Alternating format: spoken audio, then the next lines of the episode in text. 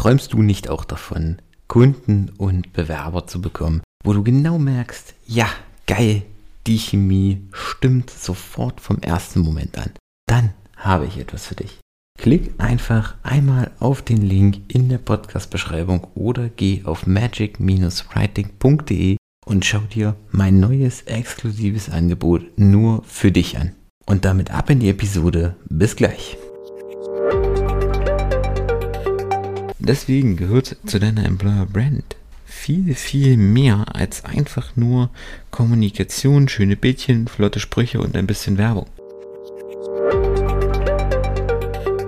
Und damit hallo und herzlich willkommen zu einer weiteren Episode von unserem Employer Branding to Go Podcast.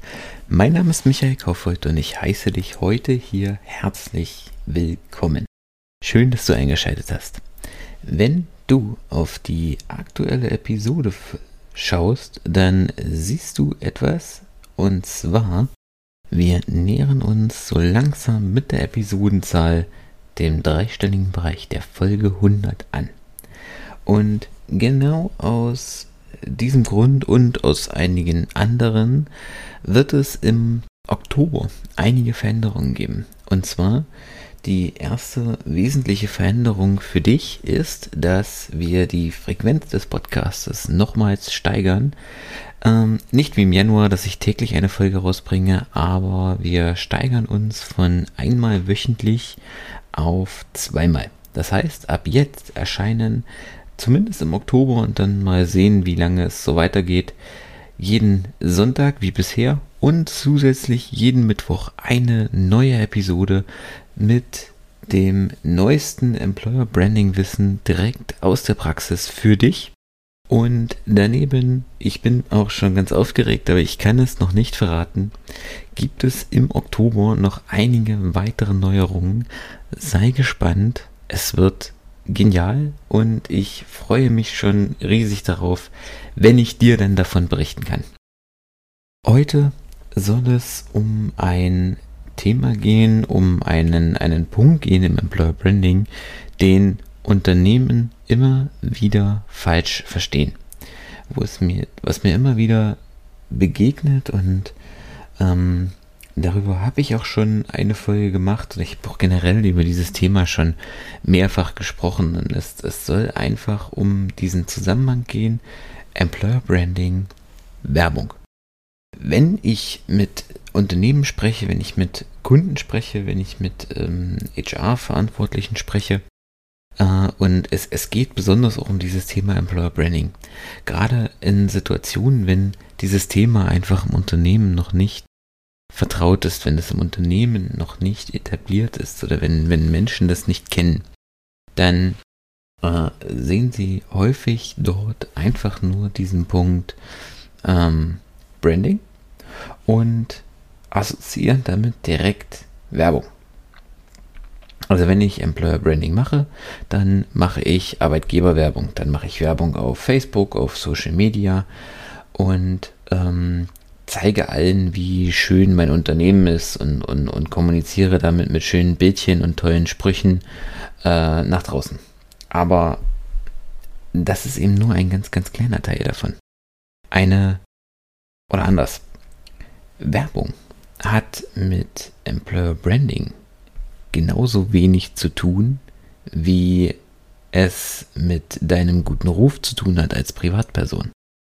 Bevor du überhaupt Employer Branding starten kannst, bevor du dich überhaupt mit dem Thema Employer Branding befassen kannst, musst du es intern für dich erstmal kommunizieren. Du musst für dich erstmal oder für dein Unternehmen, für deine Belegschaft, die erstmal im Klaren werden, was will ich eigentlich kommunizieren? Was sind eigentlich meine Werte? Wie sieht eigentlich meine Unternehmenskultur aus? Ja, Werbung und Social Media gehört dazu. Aber es ist eben nur ein marginal kleiner Teil von dem ganzen Thema Employer Branding. Also es ist ja eben leider der Teil, den man am häufigsten sieht. Also dieser ganze Außenkommunikationsteil. Aber das ist, ja, um beim, bei einer bildlichen Darstellung zu bleiben, eben nur die Spitze des Eisberges. Darunter das unter der Oberfläche, unter dem Wasser liegende Teil, ist vor allen Dingen auch der ganze interne Teil. Also unheimlich wichtig ist es, dass deine Mitarbeiter ähm, mit im Boot sind, dass deine Mitarbeiter das ganze Thema Employer Brand akzeptieren, mittragen und vor allen Dingen auch mitentwickeln.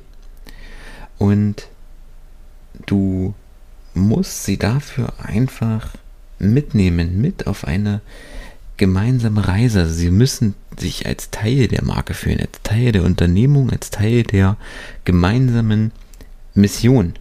Und deswegen gehört zu deiner Employer Brand viel, viel mehr als einfach nur Kommunikation, schöne Bildchen, flotte Sprüche und ein bisschen Werbung. Das ist auf jeden Fall die interne Unternehmenskultur. Das die Frage nach dem Feedbackverhalten untereinander. Also wie ist überhaupt das Thema Feedback bei dir im Unternehmen angesiedelt? Kann jeder jedem offen Feedback geben? Wird das Feedback auch angenommen? Wie funktioniert das? Oder ist es strikt nur von oben nach unten? Eng damit zusammen, wie ist denn auch überhaupt die Kommunikation im Unternehmen? Sowohl zwischen den Mitarbeitern, aber auch von den Mitarbeitern zu den Führungskräften, von den Führungskräften zu den Mitarbeitern. Wie ist das Führungsverhalten im Unternehmen? Klar kann ich mir auf die Fahnen schreiben, dass wir flache Hierarchien und schnelle Entscheidungswege und eine transparente Führung haben, aber die Frage ist, ist das wirklich so? Wird das wirklich so bei mir im Unternehmen gelebt? Und natürlich auch, welche Werte und Normen werden denn im Unternehmen gelebt?